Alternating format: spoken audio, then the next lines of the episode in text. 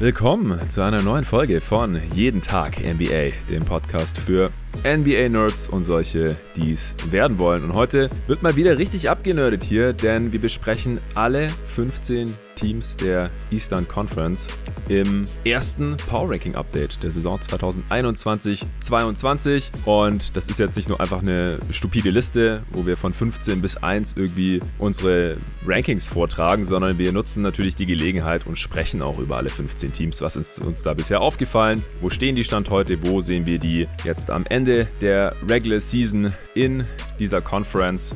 Und dann äh, dürfte das auch, selbst wenn wir uns auf 5 Minuten pro Team beschränken, am Ende mindestens ein 90-minütiger Pod sein. Deswegen wird es auch ein Zweiteiler. Teil 1 mal wieder für jeden hörbar, für alle zugänglich, ist ein öffentlicher Pod. Obwohl wir heute keinen Sponsor drin haben, trotzdem mal wieder ein Pod für die Öffentlichkeit sozusagen als Goodie. Teil 2 dann allerdings nur für die Supporter von jeden Tag NBA. Im ersten Teil sprechen wir über die Plätze 15 bis 9, im zweiten Teil über die Plätze 8 bis 1. Wir, das sind mal wieder heute der Arne Brandt und meine Wenigkeit. Hey Arne. Hi Jonathan, hi Leute.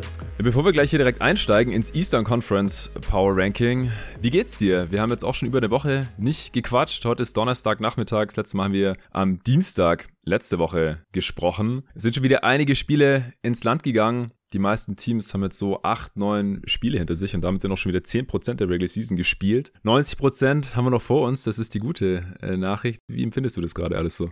Ja, ich bin super happy. Ich habe sehr, sehr viel Basketball geschaut. Wahrscheinlich so viel Basketball wie noch nie in meinem Leben, was schon auf jeden Fall eine Leistung ist, weil ja. ich ja ein ziemlicher Basketball-Nerd bin, aber ich habe noch, ich hab noch mal eine oben drauf gesetzt und mich auch einfach super viel beschäftigt mit der Eastern Conference jetzt natürlich vor allem. Ich bin natürlich total happy, wie es gerade bei den Bulls läuft. Super cool, macht total Spaß. Ich habe auch jedes Bulls-Spiel bisher live gesehen. Das ist auch äh, schon krass auf jeden Fall. Das habe ich auch so noch nie gemacht. So die ersten acht Spiele gleich alle live gesehen.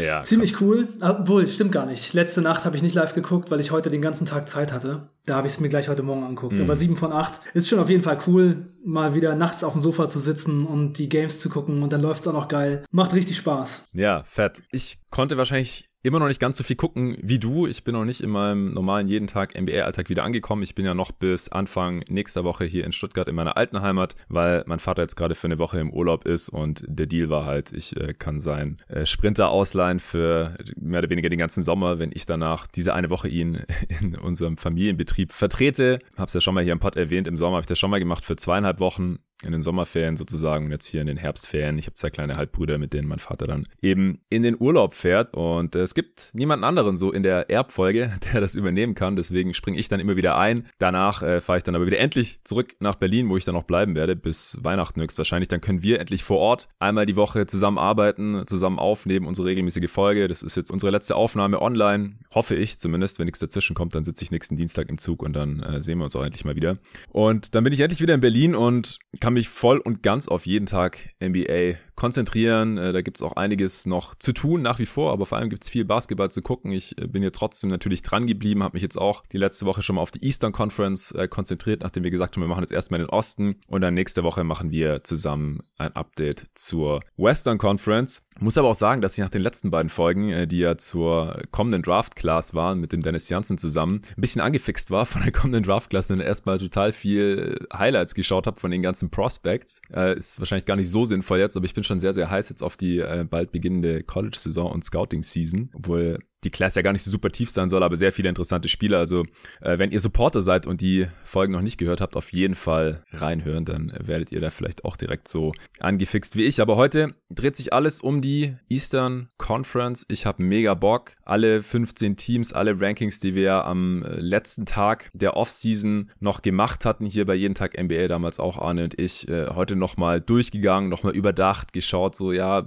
glaube ich jetzt immer noch, nachdem 10% der Regular Season gespielt ist, dass dieses Team am Ende da stehen wird, wo ich es eben erwartet hatte, oder reagiere ich jetzt schon eben nach diesen ersten paar Spielen und schiebe das Team vielleicht im Ranking ein paar Spots nach oben oder nach unten. Wir fangen wie immer von unten an. Äh, Arne haut dann erstmal den aktuellen Record raus, wo das Team am offensiven Ende und am defensiven Ende steht, laut Cleaning the Glass Offensive und Defensive Efficiency oder Offensive oder Defensive Rating, wie man das auch immer nennen möchte. Das heißt im Endeffekt dasselbe. Nochmal für die Hörer, die noch nicht so tief in der Materie drin sind. Das ist im Prinzip einfach nur normiert, wie viele Punkte das Team macht ja, normiert auf 100 Ballbesitze und wie viele Punkte es eben auch den Gegner machen lässt. Ja, das ist offensive und defensive Effizienz. Und die Differenz daraus ist dann das sogenannte Net Rating oder Point Differential.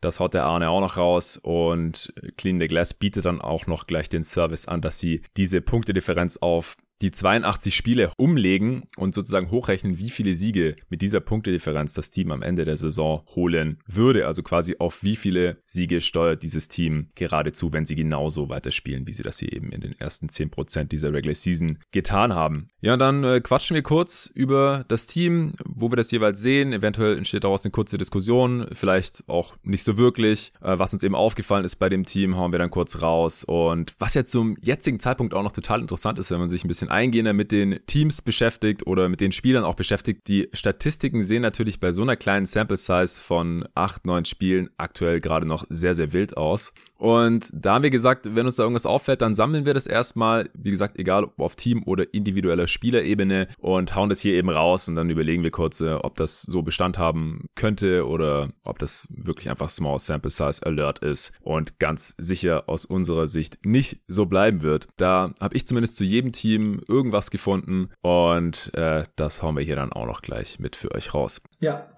ja, wir haben heute keinen Sponsor hier drin, deswegen will ich nochmal kurz erklären, wie ihr alle Folgen hören könnt von Jeden Tag NBA. Seit Anfang Oktober gab es ja die Umstellung, dass nicht mehr alle Podcasts für jeden frei verfügbar sind, für jeden zu hören sind, sondern nur noch für die Supporter. Wie ihr jetzt vielleicht mitbekommen habt, es gab nur 15 der 30 Team-Previews öffentlich zugänglich. Die andere Hälfte war eben dann schon direkt nur noch für die Supporter auf Steady. Und jetzt während der laufenden Saison wird so ein, zwei Pods pro Woche geben. Eben äh, je nachdem, wie viele Sponsoren ich so bekommen kann, äh, das sind dann in der Regel eben die öffentlichen Pods. Alle anderen sind nur exklusiv für die Supporter auf Steady zugänglich. Und wenn ihr auch supporten wollt, dann könnt ihr das tun unter steadyhq.com slash jeden Tag NBA. Da habt ihr zwei Pakete zur Auswahl. Das eine, das sogenannte Starterpaket, da bekommt ihr im Prinzip einfachen Zugang zu allen Folgen. Noch ein, zwei Goodies. Es gibt zum Beispiel einen Discord für alle jeden Tag NBA Supporter. Da wird auch schon fleißig diskutiert. Da wird nachts live gechattet, wenn äh, die Freaks, die jede Nacht live gucken oder oft äh, live gucken oder vielleicht auch nur am Wochenende live gucken, kann man sich da einfinden, ein bisschen über die laufenden Spiele diskutieren. Arne war schon am Start, David ist oft am Start, ich bin am Start, ab und zu mal zumindest. Äh, das wird jetzt auch immer mehr werden im Verlauf der Regular Season. Tobi ist da am Start und noch viele andere aus, äh, viele andere der Gäste von jeden Tag NBA. Und wenn ihr ein bisschen mehr im Monat geben möchtet und könnt, dann äh, bekommt ihr noch ein paar mehr Goodies dazu. Das ist das sogenannte All-Star-Paket. Da bekommt ihr natürlich auch alle Folgen. Da bekommt ihr auch Zutritt zum jeden Tag NBA Discord. Ihr könnt bei Gewinnspielen mitmachen und ihr bekommt ein äh, Supporter, All-Star Supporter Goodie. Das ist jetzt aktuell eine Tasse mit dem jeden Tag NBA Logo oder ein T-Shirt, je nach Wahl. Das müsst ihr mir dann schreiben, nachdem ihr das All-Star Supporter Paket abgeschlossen habt. Wenn ihr gleich für ein ganzes Jahr supportet mit diesem Paket, dann bekommt ihr das sofort zugeschickt. Ansonsten nach dem zwölften Monat, den ihr dabei seid. Und im Laufe der Saison, wenn es gut läuft, dann äh, wollen Arne und ich ja auch noch mehr machen als diesen einen Pod pro Woche. Wir wollen vielleicht mal ein Spiel live kommentieren im Livestream. Wir wollen mal 2K irgendwie Livestream, wenn wir das sowieso zocken, kann, da könnt ihr dann zuschauen. Äh, für solche Sachen bekommen dann auch als allererstes die Orster Supporter Zugang. Ja, dann äh, schauen wir mal, wie das läuft, wie das so ankommt und dann eventuell in Zukunft äh, können dann da auch mehr Leute zuschauen oder mitmachen. Eventuell gibt's mal ein Event in Berlin für die All-Star-Supporter dann erstmal, eventuell dann später auch für mehr Leute. Also da bekommt ihr dann auch noch ein paar Vorteile. Also wenn ihr gerne supporten wollt, auf steadyhq.com slash jeden Tag NBA, schaut einfach mal rein, macht gerne mit und dann könnt ihr in Zukunft auch noch mehr als ein, zwei Folgen pro Woche hören. Jetzt in der Regular Season sind es gerade so drei, vier pro Woche, vielleicht auch mal fünf und dann Richtung Playoffs. Das kennt ihr ja noch aus den letzten zwei Jahren. Da geht's dann ganz schnell auf sechs, sieben Folgen pro Woche hoch, während der Free Agency auch, in der Phase vor der Draft und natürlich während der Saisonvorschau-Phase, da waren es dann so zwei Pots im Schnitt pro Tag und das gibt's in Zukunft eben nur noch für die Supporter hier. Den Link findet ihr natürlich wie immer auch in der Beschreibung dieses Pots und das soll's jetzt auch gewesen sein. Wir fangen endlich an mit Platz 15 in der Eastern Conference. Arne, wen hast du da stehen? Ich habe da die Detroit Pistons. Also hast du die jetzt äh, hier schon abgestraft? Hattest du dich auf 13 oder so? Ja, genau. Ich hatte die Pistons auf 13, aber ich habe sie jetzt erstmal auf den letzten Platz gepackt. Du warst ja ein bisschen positiver. Ja, ja genau. Das erinnere ich mich nämlich noch. Genau. Ich hatte sie auf 14 und ich habe sie auch immer noch auf 14. Ja, also ich bin auch der Meinung, dass das nicht unbedingt so bleiben muss, weil sie bisher einen richtig toughen Schedule hatten. Mhm. Also sie mussten bisher gegen Orlando, aber ansonsten eigentlich nur richtig taffe Gegner. Zweimal Chicago, in Atlanta, in Philly, in Brooklyn und gegen Milwaukee. Also da war bisher wirklich nicht so viel zu holen. Aber ich habe sie auf den 15. Platz gepackt, weil ich doch schon finde, dass es so wirkt, dass sie mit den jungen Spielern ein bisschen mehr Probleme haben werden als vielleicht gedacht. Dass Kate Cunningham vielleicht ein bisschen länger braucht, um in die Saison zu starten, weil er auch verletzt war und bisher noch nicht so gut aussieht. Und dass Killian Hayes auf jeden Fall einfach noch nicht so weit ist. Bei dem läuft es auch nicht gut, muss man sagen. Ja. 38% True Shooting und 6 Punkte im Schnitt bisher in über 20 Minuten. Jo. Das kann natürlich auch, auch alles sich noch ändern. Das sind junge Spieler, aber ich habe schon das Gefühl, dass sie offensiv mehr Probleme haben werden, als ich bisher gedacht habe. Ach so, ich habe ganz vergessen, die ähm, erstmal die Ja, ja, wollte ich gerade auch noch sagen. Fundamentals rauszuhauen. Hau raus. Wo stehen die genau. Pistons gerade? Also die Pistons haben ein Spiel gewonnen, sechs Spiele verloren, Offensivrating bisher 30. 96,5 Punkte. Ja. Ähm, also 96,5 Offensivrating, Defensivrating 25. Net-Rating 29. Bisher Siege hochgerechnet auf 82 Spiele, 9. Das wird natürlich nicht so kommen. So hart, ja. Wie gesagt, das Schedule war sehr hart. Und signifikante Verletzungen haben sie im Moment eigentlich keine. Ja, Kate hat am Anfang halt nicht gespielt und hat jetzt erst zwei Spiele gemacht. Nach dem ersten Spiel hat er auch erst nochmal ausgesetzt. Das ja. äh, wussten wir bei unserem finalen Power Ranking auch noch nicht. Das war gar nicht so klar. Und ja, fand ich jetzt auch ein bisschen schade. Ich habe dann aber auch das, sein erstes Spiel geguckt und die Magic, das war eigentlich, wie du gerade schon gesagt hast, das einzige Team, das man wirklich schlagen sollte oder das schlagbar war, das so ungefähr auf Augenhöhe war beim bisherigen Schedule. Und die hat man ja dann auch besiegt. Und deswegen glaube ich auch nicht, dass es so bleiben wird. Ich glaube auch Kate wird noch besser in die Saison kommen. Der steht jetzt gerade bei drei von 22 Field Goals in den zwei Spielen, hat 48 Minuten gespielt. Null seiner 14 Dreier getroffen bisher. Der Dreier sieht ein bisschen anders aus als noch am College und auch in der Summer League, wie ich finde. Ist dir das auch aufgefallen? Hast du schon was gesehen in, von den zwei Spielen von ihm? Ja, ich habe bei ein paar Würfen von ihm gedacht, es sieht so ein bisschen aus, als wenn er den Ball so wegstößt. Also so eher so ein bisschen so von der Hand her. Mhm. Und ein bisschen flacher der Release, hatte ich das Gefühl. Ja, so würde ich das auch beschreiben, glaube ich. Also zum einen kann man natürlich sagen, ja, der war umgeknickt und hat dann natürlich noch einen Teil der Vorbereitung verpasst und dann hat auch die ersten Spiele konnte er nicht mitmachen. Kein Wunder, dass er dann halt keinen guten Start hat. Aber auf der anderen Seite, wenn er jetzt wirklich seinen Wurf umgestellt haben sollte, und der ist ja super gefallen. Also der war so einer der Top-Kandidaten für den besten Shooter dieser Class. Äh, und natürlich das noch neben all seinen anderen Skills da muss man auf jeden Fall mal ein Auge drauf haben, weil er wäre nicht der erste Top-Pick, der seinen, seinen Wurf irgendwie noch verändert nach der Draft und dann geht das Ganze komplett den Bach runter. Also ich will jetzt hier echt keine Parallelen zu Michael Fultz ziehen, so früh schon. Aber sowas sehe ich immer nicht so gerne. Also ein Wurf, der schon sehr gut gefallen ist, der eigentlich auch gut aussah am College. Und wenn der dann irgendwie auf einmal anders aussieht und nicht mehr fällt, das äh, ist schon ein bisschen besorgniserregend. Ansonsten, wie gesagt, ich habe die Pistons einfach mal auf Platz 14 gelassen, ehrlich gesagt. Mich haben die Magic jetzt nicht so überzeugt, dass ich die hier direkt von 15 auf 14 heben wollte. Ich glaube, die Pistons haben eigentlich das bessere Team. Sie hatten jetzt einfach einen ultra miesen Start. Sie treffen einfach weder aus der Midrange noch aus der Dreierdistanz bisher. Und das Team war ja letzte Saison nicht so viel besser. Also das wird einfach nicht so mies bleiben. 31% aus der Midrange ist, äh, ist die mieseste Quote im Osten. Sie treffen 28% ihrer Dreier. Das ist der letzte bei der Dreierquote in der gesamten Liga tatsächlich. Also so schlecht werden die Würfe nicht die gesamte Saison fallen. Auch Jeremy Grant hatte einen ziemlich miesen Start. Also das hatte sich ja auch im Verlauf der letzten Saison schon angedeutet, dass er äh, seinen heißen Start der letzten Saison nicht durch die gesamte Saison retten konnte und dass er natürlich jetzt auch anders gescoutet wird oder höher auf dem Scouting Report steht, dann anders verteidigt wird und so weiter. Aber sie haben aktuell ein 79er Offensivrating im Halfcourt. 79. Mhm. Es ist einfach unglaublich. Auch ein Offensivrating unter 100 sieht man heutzutage nicht mehr über eine gesamte Saison. So schlecht sind sie offensiv einfach nicht. Der Witz ist halt, dass sie in Transition auch nicht so viel besser sind. Sie haben 107er Offensivrating in Transition. Das ist auch das schlechteste Team im Osten. Also es klappt halt weder im Halfcourt noch in Transition. Ja, Killian Hayes ist immer noch nicht die Offenbarung als Playmaker. Wie gesagt, Kate hat gefehlt. Ist wahrscheinlich gerade der beste Playmaker in diesem Team. Äh, die Gegner haben gerade eine 11% bessere Effective Field Goal Percentage als die Pistons. 11% besser. Also das, das kann man einfach äh, schlecht ausgleichen. Aber wie gesagt, das wird nicht so bleiben. Äh, ich denke, dass sie eher, stand heute immer noch eher das zweitschlechteste Team im Osten werden, äh, weil ich sie halt immer noch für ein bisschen talentierter als die Orlando Magic halte. Wo hast du die Magic? Ja, das ist eine ganz gute Überleitung. Ich habe die Magic jetzt einen Platz davor. Ja, wenn du nichts mehr zu den Pistons hast, denke ich, reicht das auch. Ja, also die Orlando Magic haben bisher zwei Spiele gewonnen, sieben verloren. Mhm. Offensiv Rating 25. Defensiv Rating 29. Net Rating 27. äh, minus 9,9. Und hochgerechnet auf 82 Spiele wären das jetzt gerade 18. Mhm. Und Verletzte haben sie Gary Harris ja. und immer noch Jonathan Isaac und Markel Fultz. Also da fehlen schon einige Spieler, die noch auch helfen könnten. Im Moment ist das Team dadurch natürlich schon ein bisschen dünn, aber ich habe sie jetzt mal vor die Pistons gepackt, weil ich finde, dass die jungen Spieler der Magic gerade schon so ganz gut zusammenspielen und es schon ganz gut läuft. Also zum Beispiel die Line-Up Cole Anthony,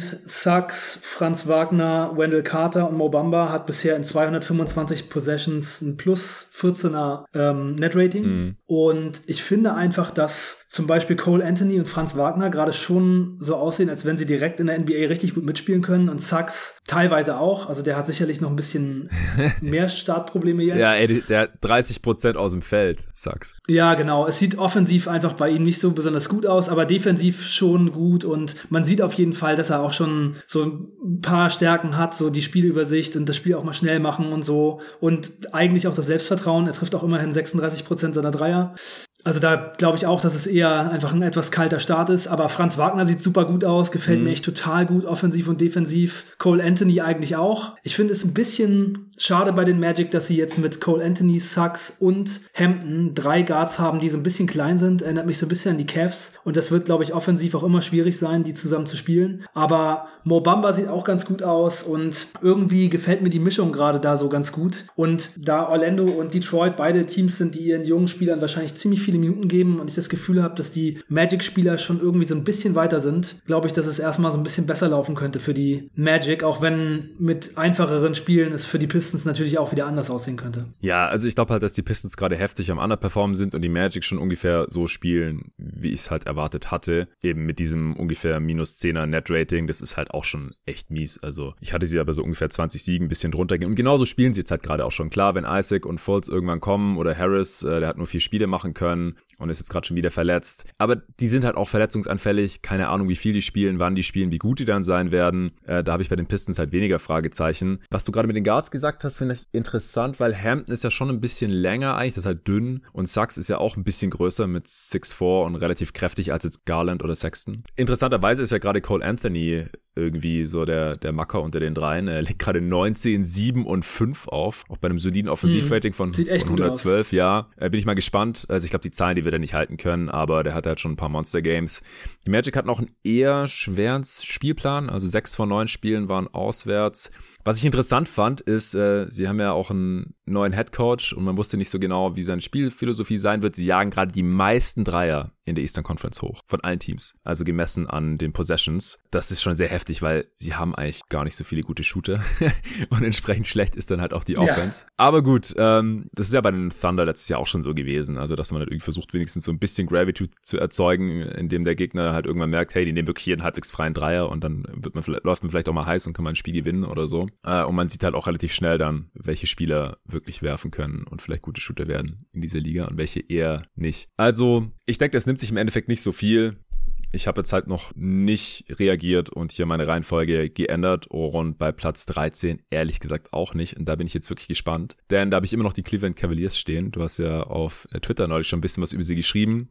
Äh, du warst mhm. relativ hyped nach ihrem Start, aber ich glaube, das ist auch schon wieder eine Woche her. Ja, ähm, wo hast du denn die Cavs jetzt stehen? Ich konnte sie nicht höher sitzen. Ja, das ist wirklich so, oder? Und sie haben auch wirklich Platz. Bei mir mussten sie da auch bleiben. Sie haben immer noch das drittschlechteste Netrating im Osten. Es ist zwar nur leicht negativ, aber das fand ich auch heftig. Ja, ich kann ja einmal die Daten der Cleveland Cavaliers raushauen. Also ja. sie haben fünf Spiele gewonnen, vier verloren, Offensive Rating 19., Defensive Rating 14., Net Rating 22., minus 0,9. Das wären auf, die, auf 82 Spiele gerechnet 39 Siege und sie haben im Moment auch schon so ein paar Verletzte, die, ja, die ein bisschen fehlen. Mhm. Okoro ist raus mit Hamstring, Game Time Decision, Love ist raus mit Covid und Markan auch. Und das kann auch noch bis Mitte des Monats dauern. Und ja, bei Cleveland, da ist es mir beim Ranking halt schon aufgefallen, wie tough die Eastern Conference dieses Jahr ist. Ja, unfassbar. Und wie schwierig auch diese Teams, die alle gerade da drüber kommen, einzuschätzen sind. Ah, das ist jetzt gerade auch nach diesem Start, wo manche Teams, die ich weiter oben habe, so ein bisschen strugglen und mhm. welche, die ich weiter unten habe, viel besser spielen. Ähm, und alle irgendwie gefühlt das Potenzial haben, da auf diese oberen Plätze zu kommen. Es ist echt schwer schwer einzuschätzen und da vertraue ich doch irgendwie immer noch den Cavs am wenigsten, auch wenn sie mich jetzt schon überrascht haben und ich deutlich positiver sie sehe und auch deutlich positiver vor allem sehe als die Magic und die Pistons.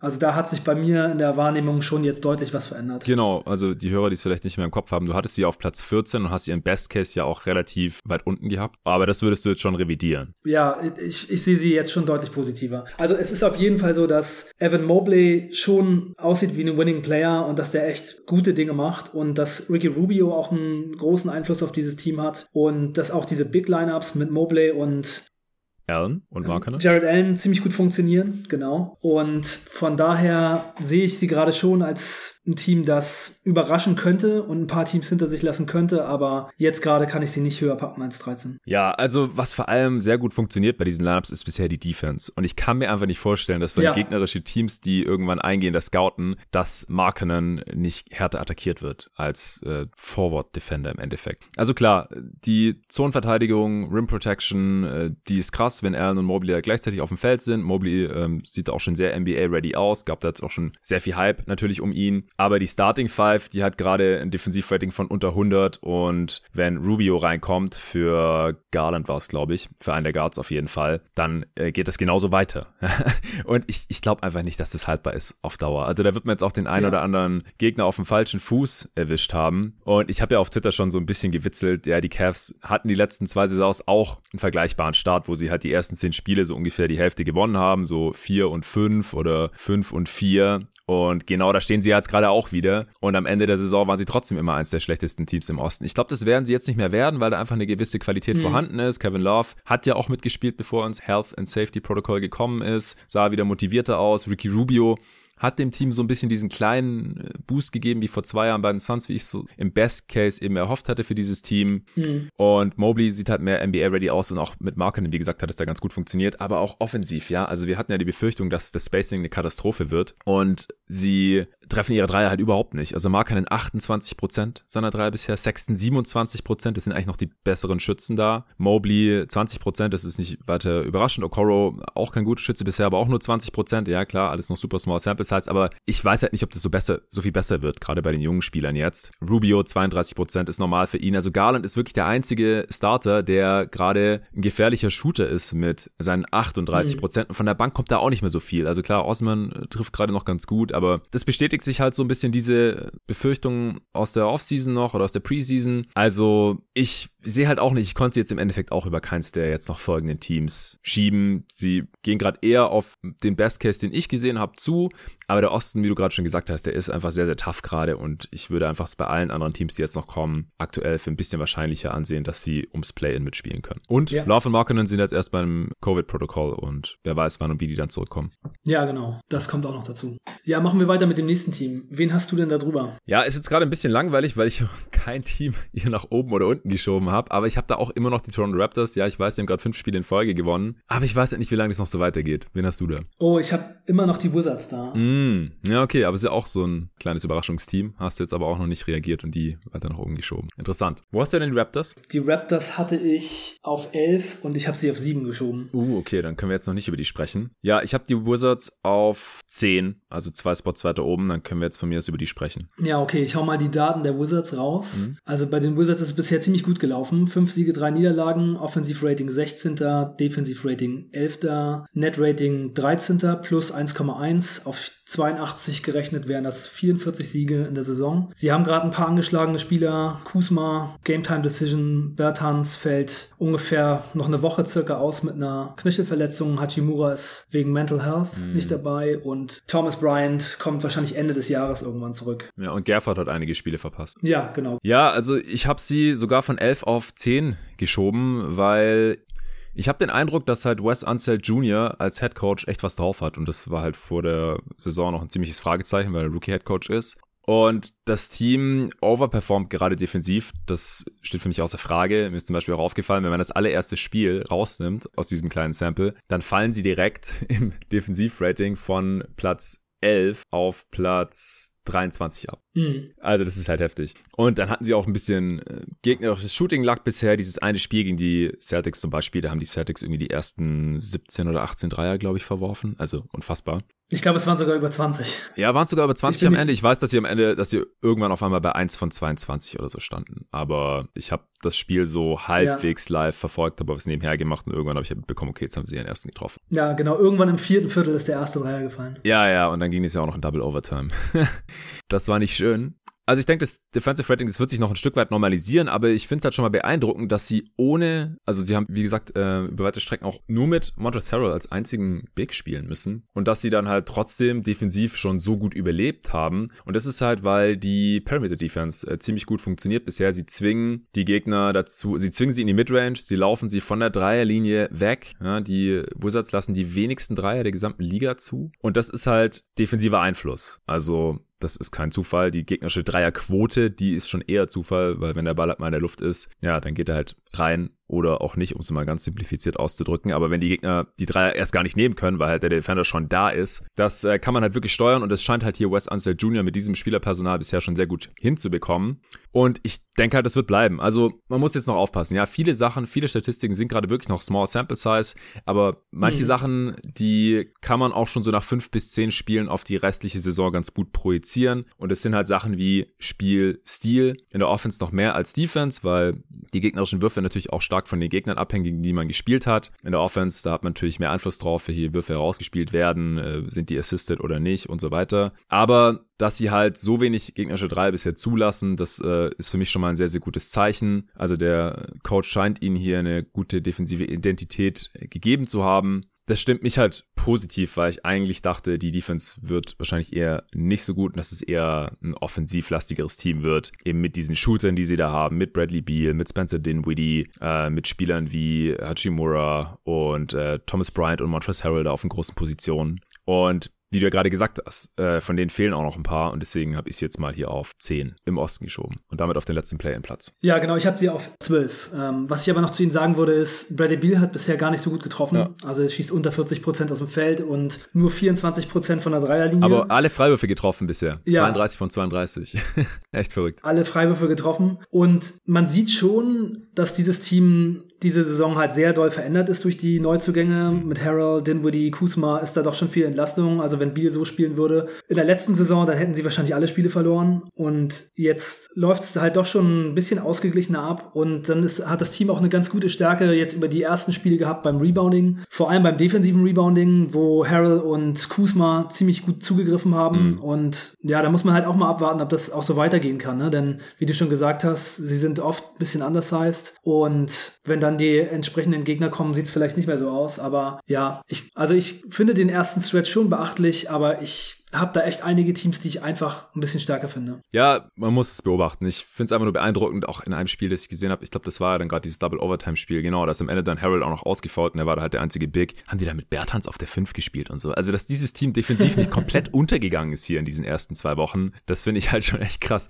Aber gut, ähm, schauen wir mal, wie es da weitergeht und ob Bradley Beal sich dann auch noch ein bisschen fängt, weil dann äh, könnte es eventuell sogar noch ein bisschen höher hinausgehen. Ich habe es jetzt mal vorsichtig, wie gesagt, um einen Platz nach oben geschoben. Wen hast du denn auf 11 jetzt stehen? Äh, die Pacers habe ich da. Die habe ich auch. Dann quatschen wir doch als nächstes über die, bevor wir dann vielleicht mal zu den Raptors langsam kommen. Die habe ich jetzt von 10 auf 11 ein bisschen abgestraft schon. Es fiel mir schwer, also ich fand es echt schwierig, hier diese Teams in eine Reihenfolge zu bringen. Äh, das war ja schon bei unserem Preseason Power Ranking so der Fall und es ist jetzt nicht wirklich einfacher geworden. Die Pacers hatten einen echt miesen Start, haben nur eins ihrer ersten sieben Spiele gewonnen. Jetzt haben sie aber die letzten paar gewinnen können. Ja, also ja. sie hatten einen echt miesen Start, haben nur eins ihrer ersten sieben Spiele gewonnen. Jetzt haben sie die letzten zwei aber sehr deutlich gewonnen gegen die Spurs und die Knicks. Vor ein paar Tagen vor diesen beiden Spielen hätte ich mich sehr gut gefühlt, sie auf Platz 11 zu haben. Das ist jetzt schon wieder nicht so wirklich der Fall, aber wir werden es jetzt hier wahrscheinlich noch ein paar Mal sagen der Osten ist einfach sehr, sehr hart. Äh, hau doch mal die Zahlen aus. Ja, genau. Die Pacers haben drei Spiele gewonnen, sechs verloren. Sie haben Offensive Rating 9. Platz, Defensive Rating 21. Net Rating 17. plus 0,2 und auf 82 Spiele gerechnet wären das 42 Siege. Und Sie haben im Moment noch Lamp, der draußen ist, aber bald zurückkommen soll, und TJ Warren, der weeks, not months away ist, zurückzukommen. Also mhm. könnte auch irgendwann vielleicht dieses Jahr noch was werden. Ja, also der ist jetzt aus seinem Walking Boot raus, kann ohne Schiene laufen. Also der wird wahrscheinlich noch ein bisschen dauern. Er hat auch immer noch kein Timetable, habe ich vorhin gelesen. Es gibt noch keinen echten, keinen festen Zeitplan, wann er zurückkommen wird. Und dann ist er nicht der Einzige, der hier ein paar Spiele schon verpasst hat. Äh, Levert hat erst drei Spiele gemacht. Brockton äh, war draußen. Also das sind halt auch so, mal abgesehen von Bonus, die drei besten Creator dieses Teams, sei es für sich selber, eher im Fall von Warren oder auch für andere, im Fall von äh, Levert und vor allem Brockton. Also die Perimeter Creation im Prinzip, die hat hier komplett gefehlt. Und vor dem Hintergrund finde ich es eigentlich fast noch beeindruckend, dass sie offensiv noch halbwegs funktioniert haben bisher. Äh, mit der Defense klappt es bisher leider noch nicht so gut und das halt, obwohl Carlisle ihnen ja eigentlich eher eine defensive Identität verpassen wollte. Also sie haben, was hast du gesagt, neuntbeste Offense, ja, und. Ja, 21 in der Defense. Ja, und nur auf 21 in der Defense. Auch, obwohl sie damals Turner hinten drin haben. Also hätte ich eher andersrum erwartet zu diesem Zeitpunkt. Was ich auch krass finde, sie haben die fünfthöchste offensive Pace, gerade die dritthöchste im Osten. Ja, das ist schon interessant. Ja, was hast du denn noch zu den Pacers? Ja, ich fand den Schedule von ihnen bisher recht hart. Also sie haben halt schon gegen Miami, Milwaukee, Brooklyn gespielt, zweimal Toronto, die ja auch im Moment ziemlich gut aussehen mhm. und haben zwei Spiele gegen Charlotte und Washington mit einem Punkt verloren. Also mit den Verletzungen und diesen Schedule und den knappen Niederlagen zusammengesehen, denke ich schon, dass sie gerade etwas schlechter dastehen, als sie eigentlich sein sollten. Und ich finde, dass das Team doch insgesamt recht tief aussieht ja. und sie auch mit Duarte einen Rookie gedraftet haben, der anscheinend gleich eine gute Rolle spielen kann. Also er spielt auf jeden Fall 35 Minuten.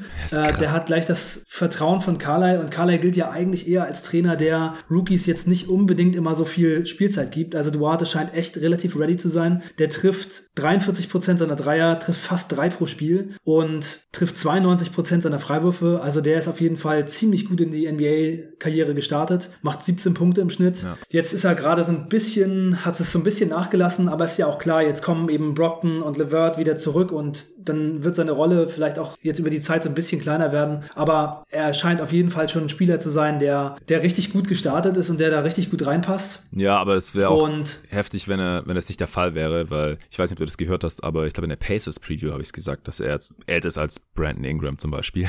Also ja, äh, ja, älter ja. kannst du gar nicht sein und mehr ready als äh, Duarte kannst, kannst du als Rookie wahrscheinlich gar nicht sein mit 24. Ja, auf jeden Fall. Aber trotzdem musst du natürlich in der NBA auch erstmal ein bisschen ankommen, egal wie alt du bist. Du musst dich ja erstmal an die, an das Talentlevel, an die Athletik und an den Spielstil irgendwie gewöhnen und das hat jetzt erstmal schon ziemlich gut geklappt. Das läuft eben auch manchmal bei anderen älteren Rookies nicht unbedingt so super gut wie bei ihm. Ja, ja dann finde ich es ziemlich beeindruckend, wie auf und ab es bei Miles Turner gerade geht. Also teilweise macht er 40 Punkte und dann im nächsten Spiel vier und im letzten Spiel hat er sieben von zehn Dreier getroffen. Davor lief relativ viele Spiele eher wenig von der Dreierlinie. Mhm. Also das ist auch schon so eine Achterbahnfahrt mit ihm. Ja. Ja, ja und ich habe bei den Pacers ja vor der Saison auch schon gesagt, sie sind für mich ein Team, bei dem ich das Talent eigentlich so mag und auch die Rolle von Carla als Trainer so interessant finde, dass ich mir schon vorstellen kann, dass sie ein Überraschungsteam sein könnten, aber immer wieder diese Verletzungen, immer wieder diese Ausfälle. Also da muss einfach mal jetzt ein bisschen Gesundheit her, damit dieses Team mal ein bisschen mehr Spiele gewinnen kann. Und dann bin ich echt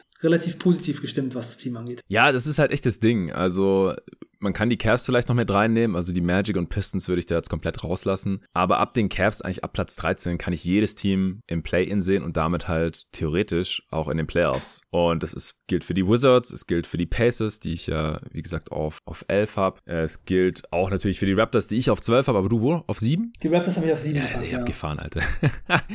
ja, dann glaube ich, müssen wir immer noch warten, bis wir die Raptors besprechen können. Äh, welches Team hast du denn auf, was kommt jetzt bei dir? Platz 10. Okay, da hatte ich ja die Wizards. Wen hast du da? Mhm. Charlotte Hornets. Oh, die habe ich auf 8. Okay. Dann, äh, glaube ich, müssen wir jetzt äh, zuerst über die sprechen. Äh, wir haben ja vor einer Woche auch schon über die Hornets gesprochen, deswegen können wir es ja relativ kurz halten. Ich hatte sie vor der Saison auf 8 und ja, ich hätte sie jetzt auch hinter die Knicks schieben können, äh, aber wollte ich nicht. Also sie haben einfach aus meiner Sicht zu gut gespielt dafür, dass ich hier jetzt hier irgendwie abstrafen wollte. Und ich habe mich auch vor einer Woche hier noch ganz gut gefühlt als Hornets Optimist und wollte jetzt nicht irgendwie schon gegensteuern, sondern mal gucken, wie das jetzt so weiterläuft bei denen. Wieso hast du sie auf 10? Oder hau erstmal die Zahlen raus. Ja, ich habe einfach, ja genau, ich wollte gerade sagen, die Zahlen erstmal. Ja. Also die Hornets haben fünf Spiele gewonnen, vier Spiele verloren, Offensivrating fünfter Platz, Defensivrating 25. Netrating 16 plus 0,8 auf 82 Spiele gerechnet werden das 43 Siege. Und im letzten Spiel hat sich PJ Washington am Ellenbogen verletzt, hyperextended. Mhm. Scheint nicht so schwer zu sein, soll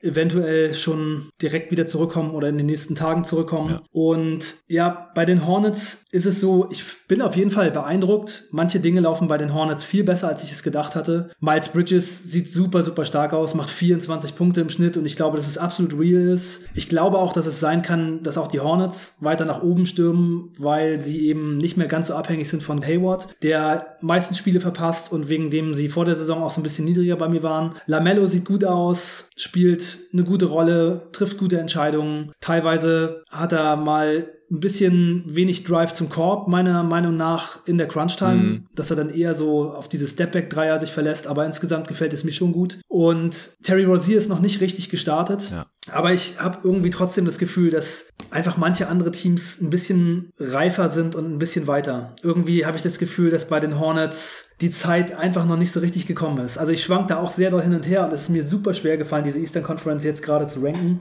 Das wird sich natürlich in den nächsten 10 bis 15 Spielen nochmal so ein bisschen ähm, alles solider zeigen, aber ich hatte sie vor der Saison auf Platz 10 und ich habe sie da jetzt ah, erstmal gelassen, okay. auch wenn manche Dinge echt positiver sind. Auch die Rolle von Plumlee auf der Center-Position finde ich ganz positiv, aber ich konnte sie jetzt auch immer noch nicht über die Teams setzen, die da drüber sind. Ja, also die Offense ist besser, als ich gedacht hätte, was auch daran liegt, dass sie gerade über 40 Prozent ihrer Dreier treffen. Das ist die beste Quote zusammen mit den New York Knicks, zu denen wir auch gleich noch kommen. Die Defense ist ja vielleicht ein bisschen enttäuschend.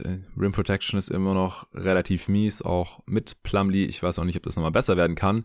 Aber selbst wenn die Dreier ein bisschen schlechter fallen, ich kann mir auch vorstellen, dass die Defense ein bisschen besser wird und dann stehen sie halt immer noch ungefähr da, wo sie jetzt gerade stehen und das ist halt ja, leicht positives Net-Rating und dann gewinnen sie halt ein bisschen mehr, als sie verlieren. Und das ist für mich dann halt eher Platz 8 als Platz 10 in dieser, ja, wir sagen es, äh, wie gesagt, zum zehnten Mal, sehr toughen Eastern Conference und du hast es kurz angeschnitten, äh, potenzieller All-Star Terry Rozier hat jetzt erst vier Spiele gemacht und spielt richtig mies, also 12 Punkte pro Spiel, unter 33 Prozent ja. aus dem Feld, Offensivrating 85. Also letzte Woche hast du noch gesagt, so ja gut, wo sollen die Würfe herkommen, wo sollen die Punkte herkommen, die der macht, die 20 oder 25.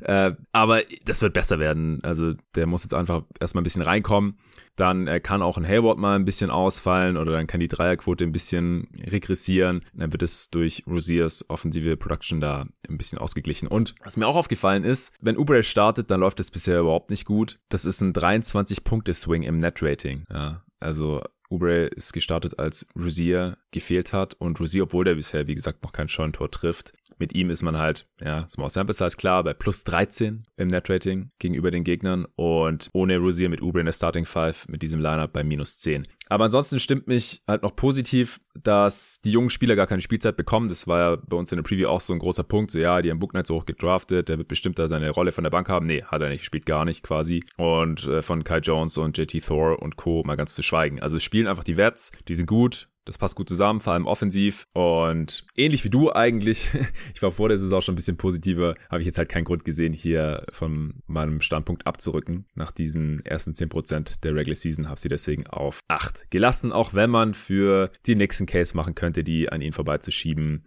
Vielleicht für die Pacers, für die Raptors, wo du es gemacht hast, äh, vielleicht sogar für die Wizards. Aber das habe ich letztendlich nicht getan. Wen hast du auf 9? Auf 9 habe ich die Boston Celtics gepackt. Boah, tough. Mhm. Ich habe die auch abgeschlossen abgestraft und von fünf auf sechs aber erstmal nur geschoben. Also da habe ich noch Hoffnung. Äh, über die können wir jetzt noch nicht sprechen. Dann äh, müssen wir jetzt, glaube ich, über die Raptors sprechen. Also das ist dann so ein bisschen jetzt die Schnittmenge zwischen meinem zwölften Platz, wo ich sie auch einfach gelassen habe, und deinem siebten Platz. Wo hattest du sie nochmal davor? Die Raptors hatte ich vorher auf elf. Boah, dann bist du ja voll auf dem Hype-Train jetzt. auch mal die Stats raus und dann erkläre dich. Ja, die Raptors haben sechs Spiele gewonnen, drei Spiele verloren, Offensive Rating auf 18, Defensive Rating 6, Net Rating 7 plus 3,6, das wären auf 82 Spiele gerechnet 51 Siege. Ja. Scotty Barnes hat sich leicht am Daumen verletzt, der wird eventuell ein Spiel verpassen oder auch mehrere, wenn es ein bisschen schlimmer sich darstellt. Mhm. Watanabe ist gerade raus, auch kurzzeitig und Pascal Siakam soll innerhalb der nächsten zwei Wochen zurückkommen. Mhm. Ja, ich glaube, die Defense der Raptors ist ziemlich real. Defensive Rating 6 Platz. Und ich glaube auch, dass Scotty Barnes ein Plusspieler ist und dass so diese Kombination von Scotty Barnes, Anunobi und Siakam echt krass sein wird. Klar, sie haben jetzt noch, also jetzt, sie haben ja gerade einen Winning Streak, fünf Spiele hintereinander gewonnen. Das waren jetzt nicht die allertoughesten Spiele, aber Fred Van Vliet ist so ein bisschen in seinen Groove gekommen und sie haben halt jetzt gegen Indiana, Orlando nochmal Indiana, New York und Washington gewonnen. Und ich habe einfach das Gefühl, dass dieses Team dieses Jahr doch wieder so ein bisschen anknüpfen kann an vorherige Jahre und dass da einfach durch die solide Defense und das gute Coaching hier ein Team drinsteckt, gepaart mit eben Scotty Barnes Rookie Season und Ananobis, ja, man muss es schon sagen, Schritt in Richtung Leader des Teams, dann vielleicht mit Siakam zusammen, dass hier echt was drinsteckt, was eher so der siebte Platz ist, als wie vor der Saison von mir gedacht, hinter den Play-in-Plätzen. Ja, also was mir hinsichtlich meiner Prognosen zu den Raptors auch Sorgen bereitet, was natürlich cool ist für das Team, ist äh, die sehr gute Defense. Also wenn man eine ja, Top 10, nahezu Top 5 Defense in dieser Liga hat, dann kannst du es dir halt auch leisten, offensiv echt mies zu sein und du gewinnst trotzdem ungefähr die Hälfte der Spiele. Und dann sind sie halt schon direkt viel besser, als ich das erwartet hatte. Ja, sie haben jetzt fünf in Folge gewonnen und wenn sie nicht gegen Chicago am Ende noch knapp verloren hätten, dann wären es ja sogar sechs. Und das sind halt sechs Siege, so die kann ihnen keiner mehr nehmen und die können am Ende halt schon den Unterschied ausmachen. Ich wollte jetzt trotzdem nochmal abwarten bis zum nächsten Eastern Conference Power Ranking in zwei, spätestens drei Wochen. Das soll ja immer so der Turnus sein bei uns, äh, bei den Power Rankings, bis ich wirklich reagiere und sie dann nach oben schieben muss an diesen ganzen anderen Teams vorbei. Weil wenn Siakam jetzt zurückkommt und sich da nahtlos einfügt und die Offense dann halt ungefähr auf diesem Level bleibt und die Defense aber auch, also sie forcieren halt sehr viele Turnovers, spielen eine sehr stressige Defense, auch teilweise Full Court Press und die Gegner kommen auch überhaupt nicht zum Ring. Also sie haben jetzt bisher sehr viel Small gespielt, ohne klassischen Rim Protector teilweise, aber trotzdem gehen die Gegner halt nicht in die Zone, weil sie da gar nicht hinkommen. also sie haben die drittbeste Opponent Rim Frequency im Osten, die sechstbeste insgesamt und Offenses in der NBA wollen natürlich in erster Linie immer erstmal in die Zone, wollen erstmal zum Ring, weil das immer noch der hochprozentigste, der effizienteste Wurf ist im Basketball und da zieht man natürlich auch die meisten Fouls und äh, Freiwürfe sind sogar noch effizienter als Abschüsse am Ring. Also Würfe am Ring oder ja, Würfe am Ring sind der effizienteste Feldwurf im Basketball und Freiwürfe sind der effizienteste Abschluss überhaupt im Basketball. Und wenn man das den Gegnern halt wegnehmen kann, dann äh, ist das schon mal so die halbe Miete. Und dann noch viele Turnovers forciert, wo die Raptors dann halt auch in Transition gehen können, weil im Halbfeld sind die Raptors einfach nur mies. Also wenn sie da so mies bleiben und quasi ständig auf Transition Offense angewiesen sind, dann wird's schwierig. Also auch wenn das ja auch eine Stärke von Siakam ist, Transition Offense, Halfcourt eher nicht so. Aber das will ich jetzt halt erstmal noch sehen. Bis dahin bin ich noch ein bisschen skeptisch und auch halt, oh, Scotty Barnes. Also wenn er das halten kann, 35 Minuten pro Spiel, ja. 18 Punkte, 9 Rebounds, 2 Assists bei einem 113er Offensivrating, dann wird er halt einfach direkt Rookie of the Year. Also er ist einfach der beste Rookie ja. gerade. Also es gibt keinen anderen, der noch besser ist. Und das, obwohl Evan Mobley ja auch krass spielt. Wir haben es angesprochen bei den Cavs. Also wenn er hier wirklich diese Rookie of the Year Campaign rausknallt, ist er ein Plus-Spieler, keine Frage. Dann wird er trotz großer Rolle halt diesem Team zu Siegen verhelfen. Und das war ja das, was ich vor der Saison halt noch dachte. Ja, der kriegt eine große Rolle, aber normalerweise sind Teams dann halt nicht gut, wenn der Rookie, der 19-Jährige, direkt so eine große Rolle bekommt und dann OG, der jetzt auch auf 20 Punkte pro Spiel hochgegangen ist, der auch nochmal einen Entwicklungsschritt gemacht hat. Aber das ist für mich jetzt halt alles noch ein bisschen frisch. Ich will das gerne noch ein bisschen beobachten, aber wenn sie da in zwei, drei Wochen immer noch stehen, dann muss ich sie auch auf jeden Fall nach oben schieben. Ja, also was für dieses Team super wichtig ist, sind die offensiven Rebounds. Stimmt. Scotty ja. Barnes holt drei Stück. Sie holen die meisten offensiven Rebounds der Liga und das ist natürlich für diese Offense gerade so total das äh,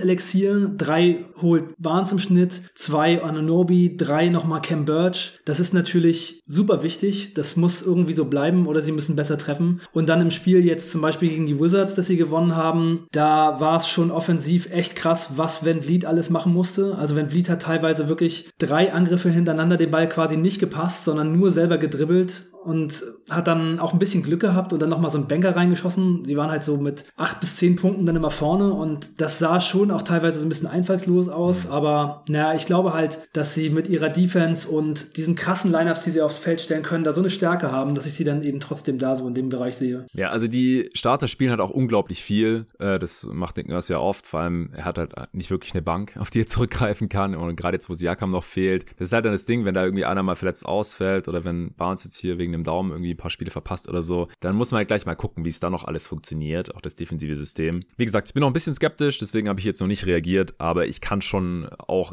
sehen, wie sie diese so einfach zu gut sind, um nicht ins Play-In zu kommen oder dann halt sogar in die Playoffs zu kommen, wenn das alles real ist, was sich jetzt hier angedeutet hat. Ich hatte erwartet, dass das eher nicht Ujiris Ziel ist oder dass das Team nicht gut genug sein wird, auch bei der Konkurrenz hier im Osten, aber jetzt kann ich mir jetzt schon vorstellen, dass es passiert. Jetzt kommen wir zu deinem Platz 9, oder? Ja, genau. Auf 9 habe ich ja die Boston Celtics. Ah, ja, okay. Stimmt, das haben wir hinten angestellt. Dann, äh, wo hast du die Knicks? Die Knicks habe ich auf 8. Okay, dann verbleiben jetzt nur noch acht Teams, die wir noch nicht besprochen haben. Das machen wir dann in Teil 2. Erstmal vielen Dank, dass ihr euch hier Teil 1 angehört habt und wenn ihr noch nicht supporten solltet und ihr heiß auf Teil 2 seid oder auf die Pods der letzten Woche, wo ich mit Dennis Janssen zusammen zum Beispiel schon die Draft Class von 2022 vorgestellt habe, die Wings, die Bigs und die Guards, die ihr da im Auge behalten solltet. Gerade wenn ihr Fans von einem schlechten Team seid, dann könnt ihr euch schon mal darauf freuen, dass eure Franchise vielleicht mit einem hohen Pick einen dieser Spieler draften wird oder wenn ihr Teil 2 der Answering Machine mit Nico, die letzte Woche noch gekommen ist, äh, noch anhören wollt und auch in Zukunft alle Pods hören wollt, die ich hier so raushol mit Arne und mit den ganzen anderen Gästen, dann gerne auf steadyhq.com slash jeden Tag NBA vorbeischauen und eventuell eine Mitgliedschaft abschließen. Ja, vielen Dank dafür und in Teil 2 besprechen wir dann die verbleibenden Teams. Das sind die New York Knicks, die Boston Celtics, die Chicago Bulls, die Philadelphia 76ers, die Atlanta Hawks, die Miami Heat, die Milwaukee Bucks und die Brooklyn Nets. Bis dahin.